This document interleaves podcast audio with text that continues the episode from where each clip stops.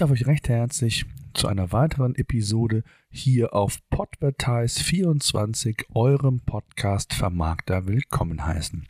Heute möchte ich mit euch darüber sprechen, weshalb Podcast-Werbung in welcher Form auch immer sinnvoll ist. Ich möchte natürlich mit euch darüber sprechen, welche Werbeformate in einem Podcast gibt es, für wen ist Podcast-Werbung sinnvoll und welche Erfolgsfaktoren hat Podcast-Werbung letztlich. Bevor wir aber damit loslegen, vielleicht ein paar Fakten, damit ihr mal so ein Gefühl dafür bekommt, ja, wie erfolgreich beziehungsweise welche Reichweite eigentlich hinter Podcasts mittlerweile hier bei uns in Deutschland steckt. 1,2 Millionen Menschen konsumieren laut einer ARD-Studie von 2015 pro Tag in Deutschland Podcasts. Und ihr habt es vielleicht mitbekommen in den letzten Monaten oder mittlerweile sind es ja dann schon fast zwei Jahre äh, zur Studie hin, hat dieser Hype nochmal enorm zugelegt. Das heißt, es werden eine ganze Menge mehr Menschen hinzugekommen sein,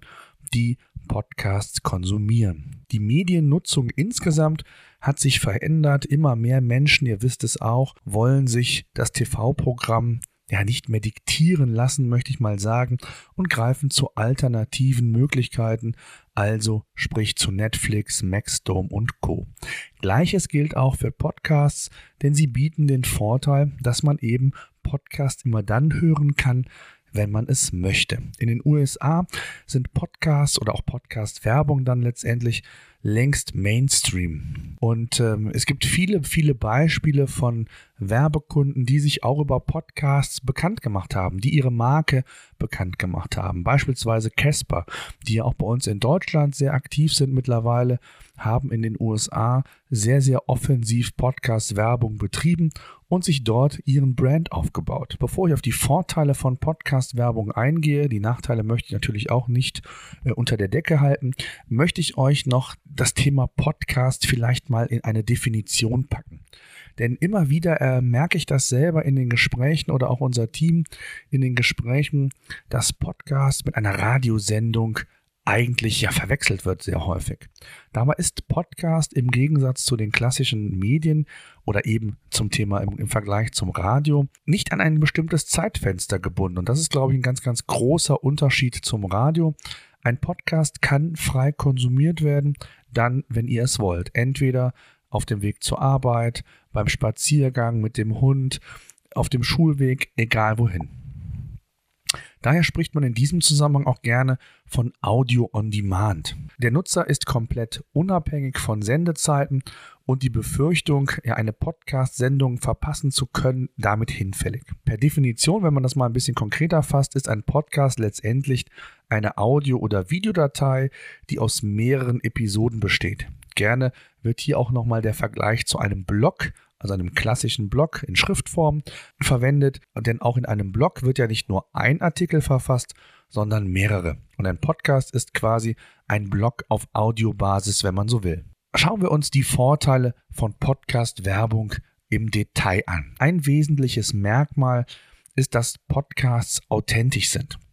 Und Gleiches gilt dann auch für die Podcast-Werbung, denn in der Regel ist es ja so, dass der Podcast-Moderator oder Podcast-Host, wie man so schön sagt, die Werbung oder die Message, die Werbemessage selbst einspricht. Und am besten in dem Stil, wie er das immer tut und nicht irgendwie gekünstelt, gestellt.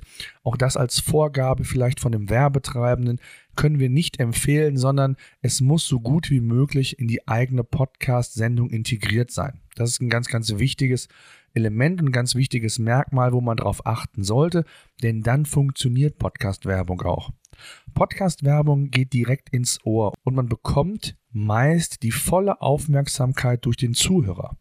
Denn anders als beim Fernsehen, Radio, wenn man unterwegs ist oder selbst wenn man zu Hause ist und Thema Second Screen hier nochmal äh, mit berücksichtigt, ist es ja so, dass man den Podcast bewusst hört und konsumiert und nicht irgendwie sich berieseln lässt, sondern in der Regel ja auch äh, es dann tut, wenn man genau das Bedürfnis danach hat, diesen Inhalt auch zu konsumieren. Das ist ebenfalls ein ganz wesentliches Element. Gleiches gilt auch für die Zielgruppe. Meist erreicht ihr mit Podcast-Werbung eine sehr, sehr spitze Zielgruppe.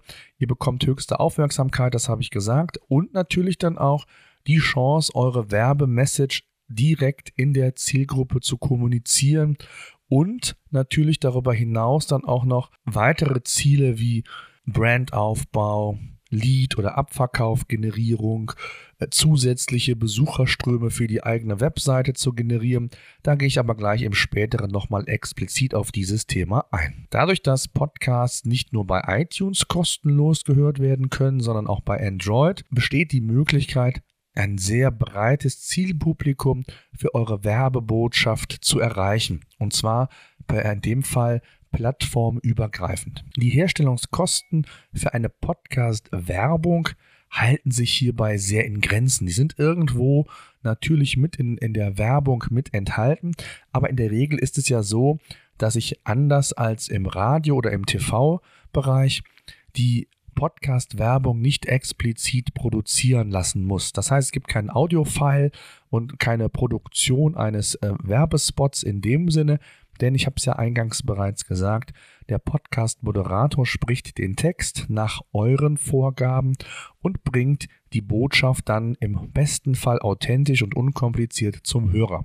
Klar ist das natürlich für den Podcast-Moderator ein Aufwand, den muss man natürlich auch in irgendeiner Weise berechnen, das ist völlig klar. Aber das geschieht dann letztendlich ja über den Gesamtpreis, was die Podcast-Werbung anbelangt. Und sie hält sich im Verhältnis zu dem, was man für Radiowerbung oder TV-Werbung ausgeben muss, dann absolut in einem ganz, ganz minimalen Verhältnis. Oftmals sage ich, die Herstellungskosten belaufen sich nahe gegen Null, wenn man das Ganze mal in diesem gesamten Paket mitnimmt, als Leistung letztendlich erhält. Zudem gibt es natürlich verschiedene Möglichkeiten, den Podcast zu bewerben. Das heißt also auch Reichweite über verschiedene Kanäle aufzugreifen. Nicht nur über iTunes, nicht nur über Android, sondern es besteht natürlich auch die Möglichkeit, dass man einen Player auf der eigenen Homepage oder aber auch auf anderen Homepages zur Verfügung stellen kann, dann dort entsprechend den Inhalt ähm, publizieren kann, sodass man also auch noch seine Zielgruppe sukzessive erweitern kann. Und wenn wir mal eine Studie aus den USA nehmen, dann kaufen 8% der Hörer, die im Podcast vorgestellte Produkte gehört haben, auch dieses Produkt ein. Das ist natürlich ein ganz enormer Wert, den man hier auf Deutschland fairerweise nicht projizieren kann, denn die Studie sagt weiterhin, dass 45, knapp 45 Prozent der Podcast-Hörer auch die Webseite des Podcast-Werbenden besuchen, sodass man diese Besucherströme auch nochmal für weitere werbliche Maßnahmen, sofern er nicht schon direkt das Produkt kauft, auch nutzen könnte. Das ist auch bei uns in Deutschland, muss man fairerweise sagen, sofern die Studie überhaupt stimmt. Da bin ich immer sehr, sehr skeptisch, was solche Studien anbelangt, sondern verlasse mich da eher auf eigene Erfahrungen, auf Erfahrungswerte und auf ja, so ein paar nackte Zahlen, zumal wir die ja immer wieder auch in, im Austausch mit unseren Kunden erhalten. Wichtig ist in dem Zusammenhang, Podcast-Werbung wird immer beliebter, wird akzeptiert, ist authentisch und nervt nicht. Wenn man sich das mal so im Vergleich zu Bannerwerbung und Co angeht, was ja äh, eher störend immer wirkt, ähm, ist Podcast-Werbung hier doch doch auf einem ganz anderen Level zu sehen und muss auch verstanden werden als, als, als solches. Denn, und so kommen wir schon direkt zu den Zielen, die Ziele von Podcast-Werbung. Ich muss mir im Vorfeld Gedanken machen, was möchte ich erreichen und möchte ich in welchem Stadium auch immer Podcast-Werbung in meinen Marketing-Mix aufnehmen. Denn heutzutage, das wissen wir auch, gibt es nicht mehr den einen Touchpoint und der Kunde kauft online ein oder trägt seine E-Mail-Adresse in ein Newsletterfeld ein oder sonst irgendwas. Nein, in der Regel sind dazu gerade im E-Commerce mehrere Touchpoints notwendig. Stichwort Customer Journey. Und auch hier gilt natürlich, dass man verschiedene Impulse setzen muss, sei es rein mit Podcast-Werbung oder aber eben in Kombination mit anderen Marketingkanälen, sodass man hier also auch den Podcast als einen Kanal betrachten sollte, der dann dazu beitragen soll, Abverkäufe zu generieren, Leads zu generieren, den eigenen Brand aufzubauen. Auch das kann man natürlich sehr, sehr gut mit Podcast-Werbung, besser als man das vielleicht bei Bannern kann. Gleichzeitig darf man auch nicht verkennen, dass man über einen Podcast qualifizierte Besucher, dadurch, dass man ja sehr spitz in die Zielgruppen in der Regel geht, für die eigene Webseite begeistern kann und somit diese Nutzer natürlich auch tracken bzw. deren Besuch dazu verwenden kann, diese auch über andere Kanäle noch einmal vielleicht anzusprechen. Stichwort Retargeting oder aber auch alle anderen Maßnahmen bei Facebook, wo auch immer, wo man letztendlich Retargeting, Remarketing und wie man es auch sonst noch so nennt, betreiben und dann auch wirklich zielführend umsetzen kann. Das mal so, was die Ziele anbelangt. Ich möchte noch mal so ein bisschen bei dem Thema Ziele bleiben und das mal so ein bisschen weiter ausführen. Insbesondere kommen oftmals Interessierte auf uns zu, die sich dem Thema ähm, zunehmend annehmen wollen, stellen uns sehr, sehr viele Fragen, wie denn die perfekte Podcast-Werbung letztendlich aussehen würde. Und da beraten wir natürlich sehr, sehr gerne. Es hängt aber letztendlich immer so ein bisschen vom Produkt ab, von den Podcast-Episoden oder Podcastern letztendlich, die man sich aussucht, weil jeder hat natürlich so seine Eigenheiten, sein Zielpublikum und ist auch individuell, wie man, ja, ich sag mal, mit der Kommunikation von Werbebotschaften etc. umgeht. Und hier gibt es natürlich eine Möglichkeit, und das ist natürlich eine ganz, ganz sinnvolle. Das hat man schon im E-Mail-Marketing erfolgreich angewandt und das funktioniert auch beim Podcast, ist das Thema Incentivierung. Und am besten Fall das Thema exklusive Incentivierung dass man im besten Fall dieses Angebot nicht irgendwie auf der Gutscheinseite XY findet, sondern dass der Nutzer tatsächlich, und er ist ja mündiger geworden als früher, möchte ich mal sagen, bei seiner Recherche auch nicht irgendwie bei dem ersten Klick auf ein gleiches oder ähnliches Angebot zurückgreifen kann, sondern das dann auch tatsächlich nur hier bei diesem einen Podcast in Anführungszeichen dann erhält. Wenn er dieses Gefühl hat, dann ist schon mal der erste wichtige Schritt getan. Und das Thema Incentivierung, also in Form von Gutscheincodes beispielsweise oder Gutscheinen, ist hier ein probates Mittel, wie man die Nutzer aktivieren kann.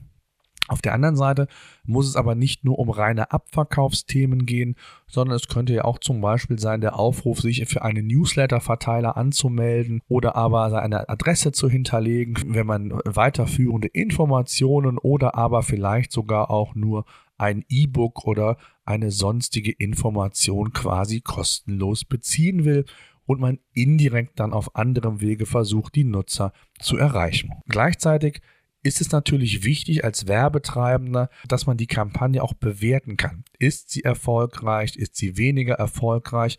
Und auch da gibt es bei Podcast Werbung einige probate Mittel, wenngleich man das natürlich nicht so genau machen kann wie bei der klassischen Online-Marketing im Bannergeschäft oder Videogeschäft, dass man sagen kann, die Werbung oder der Podcast ist 500 Mal aufgerufen worden, 30 Mal ist geklickt worden und daraus ergibt sich dann eine Click-Through-Rate, also eine CTR von x Prozent. Das gibt es im Podcast natürlich nicht, denn A sind Podcasts leider in der Form noch nicht so messbar. Man weiß zwar, wie häufig ein Podcast quasi ungefähr aufgerufen wurde, aber logischerweise kann man ja nicht drauf klicken. Deswegen muss man das über andere Wege versuchen und die Wege können hier unterschiedlich sein. Zum einen natürlich an den nackten Abverkaufs- oder Lead-Generierungszahlen. Dann ist es ganz wichtig, und das ist immer unsere Empfehlung, wenn es möglich ist, sollte man eine eigene Landingpage für jeden Podcast bauen. Das hört sich am Anfang komplizierter an, als es ist, denn äh, letztendlich ist es ja eine Spiegelung von verschiedenen Landingpages, wo vielleicht das Logo mal ausgetauscht wird, was man vom Podcast integrieren kann. Ansonsten sind die Angebote ja nahezu identisch. Der Vorteil ist, wenn man für jeden einzelnen Podcast eine Landingpage hat, dass man die unterschiedlich auswerten kann, also individuell schauen kann, wie viele Besucherströme hat der Podcast gebracht, also die Podcast-Werbung, wie ist die Verweildauer der Nutzer auf dieser Landingpage, wie sind die Absprungraten und, und, und. Also da gibt es einiges, was man mit Hilfe dieser Landingpage eben machen kann. Gleichzeitig, und das ist ja das, was ich bereits gesagt habe, helfen mir die Besucherströme ja nicht nur in Sachen Verweildauer, Abverkaufsraten, sondern indirekt kann ich die natürlich wiederum verwenden, um qualifizierte Besucher zu tracken, zu retargeten und ihnen dann gezielt nochmals Angebote anzubieten. Denn wenn ich weiß, dass die Zielgruppe überdurchschnittlich affin für mein Produkt ist, ich diese entsprechend ähm, tracke, dann habe ich die Möglichkeit über Google, über Facebook, über einen klassischen Retargeting-Anbieter, über wen auch immer, die sehr gezielt dann nochmal anzusprechen. Und das hilft in der Regel ebenfalls. Und auch das sollte man messen. Das machen auch sehr, sehr viele Werbekunden falsch. Die gucken eigentlich nur auf die Abverkaufs- und Lead-Generierungszahlen und machen sich nicht die Mühe, die Werbung im Detail nochmal zu bewerten und auch nachträglich zu bewerten, was glaube ich ganz, ganz wichtig ist, damit man ja wirklich effiziente Werbung schalten kann. Da geht es nicht nur um Podcasts, sondern geht es allgemein um das Thema Werbeoptimierung. Ja, ein ganz wesentlicher Punkt, der oftmals unterschätzt wird bei uns in Deutschland, ich habe es ja schon mal ganz zu Anfang gesagt, ist das Thema Brandaufbau. Also ein, ein Markenaufbau ist mit Podcast-Werbung absolut möglich. Ganz wichtig ist, es muss natürlich ein gewisser Werbedruck erfolgen. Wenn ich mal eine Podcast-Anzeige in einem reichweitenstarken Podcast schalte, wird das nicht viel für meine Marke machen. Das ist ähnlich wie im klassischen Online-Marketing oder in der klassischen Werbung auch. Auch im TV-Bereich reicht es nicht nur einen TV-Spot zu schalten, sondern hier sollte man zusehen, dass man eine ganze Reihe hat, einen entsprechenden Werbedruck aufbaut und dann auch entsprechend die Marke kommuniziert. So ist es auch im Podcast und so sind natürlich einige Dinge, die hier zusammenkommen und die eine Podcast-Werbung differenzieren können, nicht nur von den klassischen Medien, also Stichwort Authentizität, Stichwort bewusstes Wahrnehmen der, der Werbung und, und, und, also all das, was ich im Eingangs gesagt habe. Auf der anderen Seite gibt es sicherlich auch vielleicht das ein oder andere Produkt, wo das nicht immer gut funktioniert. Aber, und das muss man sagen, wer hätte gedacht, dass Casper, also ein Matratzenverkäufer, ein Matratzenhersteller, im Podcast in den USA, in Deutschland so erfolgreich wird. Von der Zielgruppe her hätte man das vielleicht auch nicht unbedingt gedacht. Und deswegen ist das Ganze wichtig und auch hier sollte man als Werbetreibender ja den Mut haben, neue Kanäle zu testen, sich nicht nur auf die alten zu beruhen, denn wir sehen es immer wieder, der Markt oder der Werbemarkt als solches, der Suchmaschinenmarkt mit Google und den dann zugehörigen kommerziellen Anzeigen verändert sich permanent. Und so ist es einfach wichtig und aus meiner Sicht natürlich als Podcast-Vermarkter auch die Pflicht, neue Werbeformen zu testen, neue Zielgruppen anzusprechen und dann eben dann auch zu schauen, diese verschiedenen Kanäle dann entsprechend zu nutzen. Da kann man sich natürlich als Werbetreibender viele, viele Gedanken zu machen. Es gibt so diese klassische Fragestellung, was bietet Ihr Unternehmen, wo liegt der Mehrwert und die Kernkompetenz, wo ist der USP im Vergleich zum Wettbewerb, wie möchte man das eigene Unternehmen darstellen, gerade insbesondere auf die Unternehmenskommunikation, die eigene Persönlichkeit vielleicht auch, welche Touchpoints sind bislang für mich relevant gewesen, welche könnten es künftig sein, vielleicht auch in Integration mit dem Thema Podcast Werbung. Welche Werte vermittelt das Unternehmen? Was gibt es für Philosophien? Und wie kann man diese gut und einfach in einem Podcast rüberbringen? Klar kann man das bis ins kleinste Detail ausarbeiten, ausfeilen. Die meisten Erfolge wurden aber wirklich dann geschaffen, wenn der Podcaster so viel Freiheit wie möglich hatte, seine Werbemessage zu gestalten, zwar mit den wichtigen Bullet Points oder Buzzwords, die natürlich in dieser Werbung kommuniziert werden sollten, aber ihm ansonsten die größtmögliche Freiheit zu lassen, damit der Nutzer sich auch tatsächlich oder der Zuhörer des Podcasts, muss man sagen, sich auch tatsächlich ja wieder bei dem Podcaster wiederfindet, ihm zuhört und ihn als authentisch wahrnimmt. Und da sind wir schon beim nächsten Thema. Oftmals ist es ja so, dass Podcaster Produkte vorstellen, also physische Produkte vorstellen und man genau diese Authentizität vermitteln soll. Da kann ein ganz probates Mittel sein. Ähm, auch Bruno Betten macht das beispielsweise. Haben wir erfolgreiche Kampagnen bei uns umgesetzt, dass man die Matratze dem Podcaster tatsächlich zum Testen zur Verfügung stellt. Das muss nicht immer einhergehend damit sein, dass er die dann auch behalten darf. Ähm, das ist immer so eine Frage dann, wie man sich da einigt. Aber auf der anderen Seite, wenn er ein gewisses Produkt testen kann, es nur fühlen kann, wie ist die Haptik, also die Qualität, wird da nicht nur irgendwas erzählt, sondern er wirklich dann authentisch darüber berichten kann, dann kann das ein ganz, ganz probates Mittel sein, um auch dann nochmal diesen I-Punkt auf dem I der Authentizität nochmal besser rüberbringen zu können. Ein weiterer Aspekt, der ebenfalls nicht zu unterschätzen ist, ist das Thema Community. Viele Podcaster haben eine große und aktive Community, nicht nur was das Podcasting anbelangt, sondern auch was Kanäle darüber hinaus angeht, ob Social Media wie Facebook, Twitter, Instagram. Also auch hier besteht theoretisch die Möglichkeit, eine gesprochene Kampagne zu verlängern. Ja, ihr seht schon oder ihr hört vielmehr, es gibt eine ganze, ganze Menge worauf man achten kann. Man kann natürlich auch mal experimentieren mit einem professionellen Radiospot, der dann entsprechend eingespielt wird. Muss man sehen, muss man individuell betrachten, sollte man auch immer wieder mal testen. In dem Zusammenhang möchte ich zum Schluss noch auf die Formate eingehen, also sprich, was gibt es für klassische Podcast-Formate denn eigentlich? Und hier sind wir so ein bisschen in Anlehnung an die Videowerbung gegangen, wo ihr wisst, wenn ein Videospot bei YouTube und Co. im Vorfeld des eigentlichen Videos quasi geschaltet wird, sprechen wir hier von einem Pre-Roll-Ad. Also genauso ist es auch im Podcasting, also ein Pre-Roll-Spot wird dann quasi am Anfang der Podcast-Episode direkt eingesprochen. Dann gibt es entsprechend den sogenannten Mid-Roll-Spot, der in ungefähr in der Mitte des Podcastes entsprechend gesprochen wird und dann auch den Post-Roll-Spot, der, wie könnte man es nicht vermuten, dann am Ende quasi einer Folge eingeblendet bzw. angesagt wird. So, und jetzt gibt es natürlich immer wieder die Frage, was ist denn der bessere Spot? Wann erreiche ich den Nutzer am besten in der, in der Form, dass er am empfänglichsten für meine Podcast-Werbung ist. Und hier haben wir unterschiedliche Erfahrungen gemacht. In der Regel ist es so, dass der Pre-Roll-Spot die meiste Aufmerksamkeit bekommt. Das liegt eigentlich in der Natur der Sache. Wer weiß, Videowerbung, bei Videowerbung ist das ähnlich.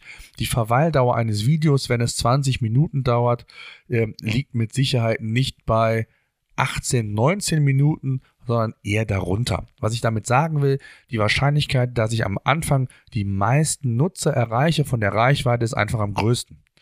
Je länger der Podcast dauert, desto schwieriger ist es natürlich auch, die Nutzer bei der Stange zu halten. Und von daher kann es sein, dass ich mit meiner Mid-Roll oder Post-Roll Werbung in Summe zwar weniger erreiche, als beim Pre-Roll, aber, und dann kommt das Aber, es kann durchaus sein, dass die, diese Werbeformate, ich sag jetzt mal, ergänzend Sinn machen. Ich würde es auch das, auch das würde ich testen, denn äh, es kann durchaus sein, dass viele Leute einen Podcast immer wieder bis zum Ende mal hören und die, die ihn hören, haben natürlich dann eine ganz andere Aufmerksamkeit, wenn sie quasi mit dem, was sie erfahren haben, zufrieden sind, die Podcast-Sendung umgesetzt wurde und quasi jetzt empfänglich für neue Themen sind. Und da kann ein Post-Roll-Spot durchaus sinnvoll sein oder ein Mid-Roll-Spot, äh, um den mal zu testen. Also von daher, äh, das sind so die drei Klassiker, die man einsetzt, in Verbindung vielleicht mit einer Kampagnenverlängerung, was, die Thema, was, was das Thema Social Media angeht, kann das wirklich eine sehr, sehr spannende Kombination sein. Gleichzeitig gilt es natürlich jetzt auch inhaltlich das Ganze abzugrenzen. Wir hatten auf der einen Seite das Thema Incentivierung, auf der anderen Seite bin ich felsenfest davon überzeugt, das wird zwar bislang noch sehr, sehr selten gemacht, aber äh, wir arbeiten daran, auch Jobanzeigen über Podcasts künftig zu kommunizieren. Also, eine bestimmte Jobvakanz vorzustellen, das Unternehmen in ein, anderthalb Minuten vorzustellen, also mal ganz anders herüberzubringen, als in der trockenen Sprache geschrieben bei Stepstone und Co., wo man immer wieder das Gleiche ähm, liest, äh, ist es, glaube ich, mal was ganz anderes, wenn ein Unternehmen sich vorstellt. Und das kann durchaus auch mal in der Form sein, dass das Unternehmen das selbst macht, also selbst diese Anzeige einspricht und man die einfach mal abspielt, wenn es halt vom Thema her passt. Also auch das ist mal so ein paar Gedankengänge, die man abseits der Incentivierung vielleicht mal umsetzen und testen kann. Da gibt es eine ganze Menge zu. Wir haben eine ganze Menge kreative Ideen. Wer also Interesse hat, Podcast-Werbung zu testen, sich beraten zu lassen, ist natürlich bei podvertise24.de und unserem Team immer herzlich willkommen.